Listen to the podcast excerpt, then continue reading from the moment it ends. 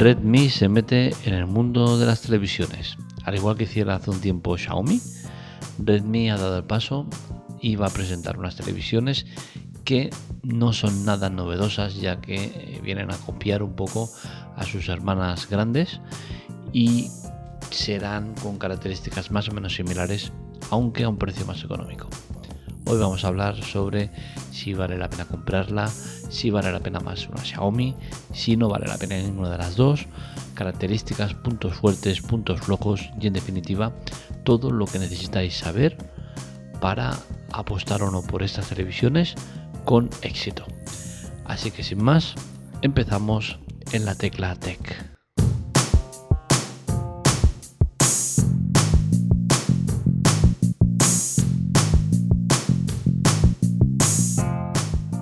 El punto que más destacan desde Redmi es el tema de lo finas que son estas televisiones.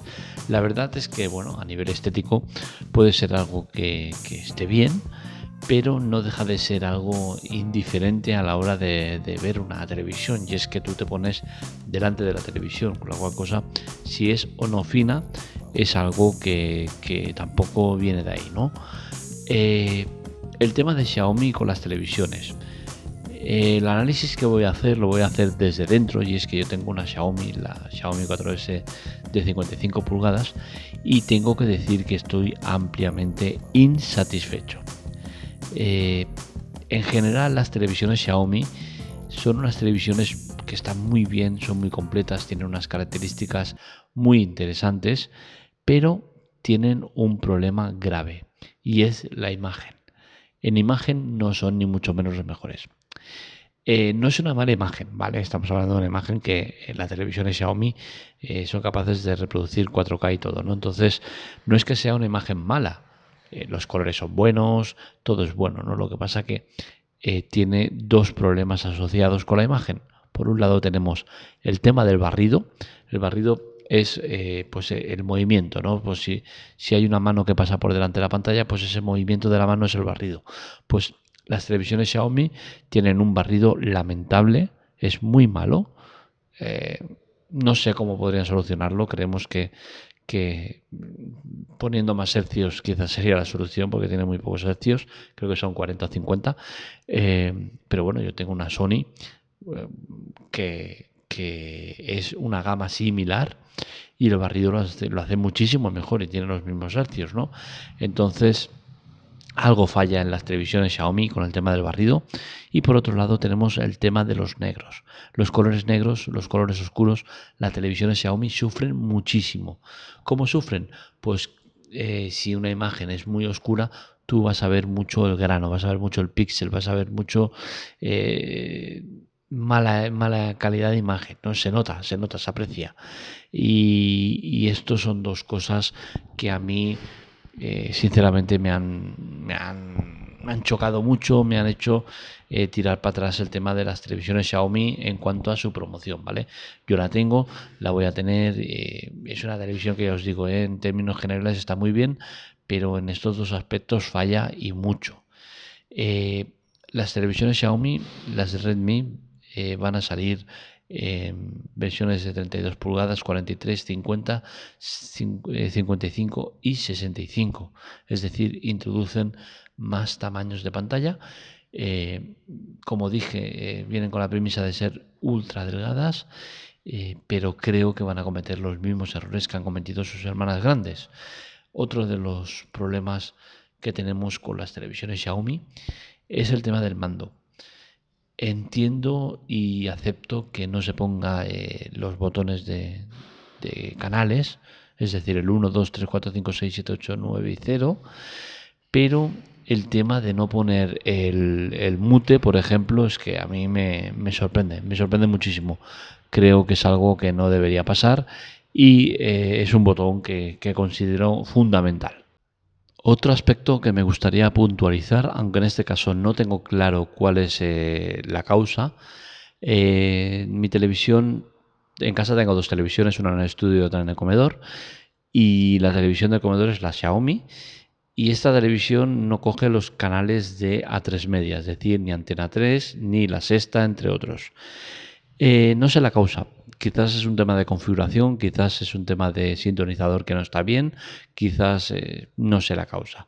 Pero lo que sí que sé es que en la segunda televisión, que está más lejos de, lo que es la toma de, contacto principal, eh, no tengo ningún problema en ver ningún canal, ¿no? Entonces, todo apunta a que quizás la tele Xiaomi o es un tema de configuración o bien de defecto no me está cogiendo los canales de A3 media es curioso, ¿no? Eh, no me preocupa mucho porque no suelo ver la tele convencional, suelo ser siempre de, HBO, Netflix o, Amazon Prime, pero sí que es un tema que es preocupante, ¿no? Veremos ahora cuando, cuando llegue la resintonización de, del TDT si se soluciona el tema o qué pasa, ¿no? Pero eh, a priori es un tema que, es preocupante, ¿no? Que una televisión no esté mostrándome canales en concreto eh, es complicado, ¿no? Eh, la televisión Xiaomi tiene más problemas, Y hablo de televisión Xiaomi porque es la que tengo y porque la Redmi va a ser exactamente igual que la, que la Xiaomi. Por eso eh, quizás cambian el tema de materiales y en vez de, metal le meten plástico para ahorrar costes y quizás la, pantalla la fabrique otro en vez de LG, eh, pero al final eh, viene siendo lo mismo, ¿no? Entonces por eso hablo de, siempre de televisión Xiaomi, pero lo podemos extrapolar a, Redmi. El tema de, las televisiones Xiaomi eh, si la comparo con mi Sony, que también era un Android TV, eh, cuenta con un problema, entre comillas, ¿vale? Porque no es un problema, pero a mí no me gusta demasiado. La televisión Sony que yo tenía era una televisión Sony que tenía Android TV. Es decir, tú te, ibas a los ajustes o, al menú y ya te salía Android TV por ahí. Eh, todas las aplicaciones, todo lo que fuera, ¿no? Era una televisión con Android TV. las televisiones Xiaomi no es, lo mismo, es un Android TV con televisión. Entonces, esto a mí no me gusta. ¿Por qué? Porque le están priorizando el tema del Android TV frente a la, televisión. Eh, Android TV es lo que es, es un sistema súper capado eh, que o bien pones cosas de manera externa o te comen los mocos, ¿no? Entonces creo que, que priorizar Android TV frente a la televisión eh, no es bueno, no es bueno y da como resultado pues que eso, ¿no? que las televisiones Xiaomi eh, están muy bien, son muy completas, en entretenimiento son muy buenas, pero fallan en la parte de televisión. La imagen, como dije, no es lo que tendría que ser. Entonces al final eh, la, la parte principal y función que debería cumplir no la cumple. Esto es para mí peligroso eh, aunque sabemos que por el precio, oye, que vas a pedirles de más con el precio que tienen, ¿no? Son unas televisiones que son hiper económicas, eh, comparándola de nuevo con mi Sony TV, que ahora se la ha dado a mi madre, eh, pero sinceramente me arrepiento porque es mucho mejor que la Xiaomi. pero claro, mi tele Sony es una televisión que a mí me costó en torno a los 1000 euros. No pagué 1000 euros eh, porque estaba con promoción, porque estaba con el día sin IVA, porque vendí mi antigua televisión, una serie de cosas que al final hizo que pagara unos 400 euros por la televisión. Pero más o menos es lo que he pagado por la Xiaomi. Es cierto que ya no estoy incluyendo eh, todas esas partidas, ¿no? Pero eh, la Sony eh, siendo de la misma gama, que es una gama media, pero sí que es una gama media alta. La, Xiaomi claramente es una gama media y veremos si las Redmi eh, llegan a esa gama media. Entonces, claro, por mucho que economicen en el precio y te vaya a costar menos, no deja de ser una televisión que para un usuario que no sea muy exigente, perfecto, pero para un usuario que venga de una televisión medio decente, va a notar una serie de carencias como las mencionadas. Ya os digo, todavía no sé el panel que monta la Redmi, pero si el panel LG, que no tiene que ser un mal panel, ya está dando estos problemas que está dando de, barrido, que bueno, que entiendo que el panel no tiene nada que ver, es la configuración que pone Xiaomi dentro, ¿no? Pero si con la Xiaomi ya está eh, con este problema, con la Redmi, pues todo apunta a que puede ser igual o peor.